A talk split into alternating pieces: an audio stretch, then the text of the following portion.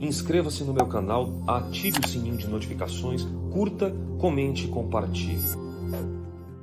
Oi para você, aqui é Alex Cavalcante e esse é o nosso podcast em saúde biopsicossocial e eu quero trazer para você acerca da fisiologia um aspecto muito importante de entendermos. Essa relação entre o cérebro e o intestino é algo que você já deve ter ouvido mas hoje eu quero falar também, na continuidade dessa série, sobre o sistema nervoso entérico, que é um sistema que se constitui por uma rede de neurônios, de células, pertencentes ao sistema digestivo.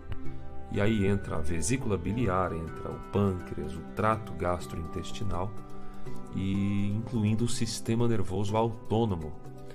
É, é algo importante você compreender que o sistema entérico ele se divide em aproximadamente três partes de acordo com as funções anatômicas. E aí a gente fala sistema simpático, sistema parasimpático e o sistema entérico. O sistema entérico ele coordena e trabalha em conjunto com o fluxo gastrointestinal. Então as reações emocionais do que você sente e exatamente como você está no aspecto fisiológico estão diretamente correlacionados. O sistema nervoso entérico ele é encontrado ao longo de todo o gastrointestinal, todo o nosso gastrointestinal. Ele vai se estendendo do esôfago até o reto, além de estar presente no pâncreas e na vesícula. E é por isso que as relações emocionais estão diretamente ligadas tanto com o comer quanto ao evacuar.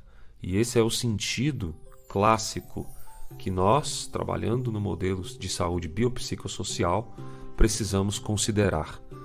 Os aspectos simpáticos e parasimpáticos, antes que você me pergunte, o sistema nervoso parasimpático eu diria que é aquele sistema nervoso da calmaria, aquele que está atento e não atento em, em luta e fuga, mas fazendo o seu processo metabólico. Né? Ele é um sistema reflexo importante para o funcionamento, o bom funcionamento dos órgãos e dos sistemas. Já o sistema simpático, ele cuida das questões de percepção de luta e fuga. E internamente, essas inervações no intestino, que inclusive detém a maior parte de nervos, ele se relaciona com o aspecto do comer, do evacuar, aquilo que você coloca para dentro como teu próprio alimento. Basicamente, os neurônios eles estão atuando na melhora de doenças e tratamentos, como por exemplo a constipação. Então essas são umas das funções dos neurônios, por exemplo, os presentes no intestino. Ao longo desse gastrointestinal, os neurônios eles vão começar a agir como reguladores com esses alimentos e a maneira com que esses alimentos se movem através do sistema digestivo. E para comunicar, claro, tudo isso ao sistema imunológico, né, o possível surgimento de doenças, ameaças como vírus, bactérias e parasitas, muitas vezes contidos é, de uma forma exagerada na nossa parede intestinal.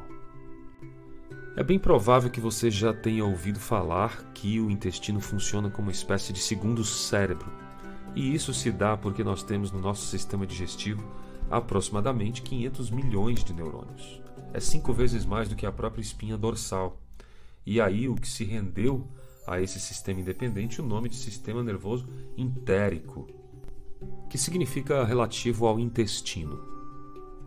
Alex, por acaso tem alguma coisa a ver a serotonina com o intestino? Porque eu já ouvi falar disso e eu queria saber se eu estou comprometido nas minhas questões.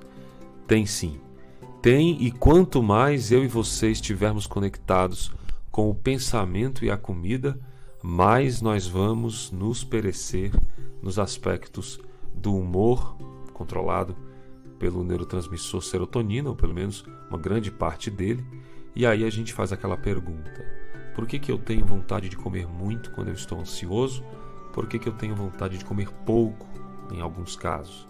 Porque a relação da inervação detecta que aquele momento precisa, os neurônios no intestino captam essa informação. Ele precisa comer mais, ele precisa comer menos. Sensação de saciedade que pode vir de bactérias, de fungos, de parasitas. alimentação crudívora, alimentação à base de plantas germinadas, uma alimentação poderosa, enzimática, que vai trabalhar a sua probiótica de uma forma especial.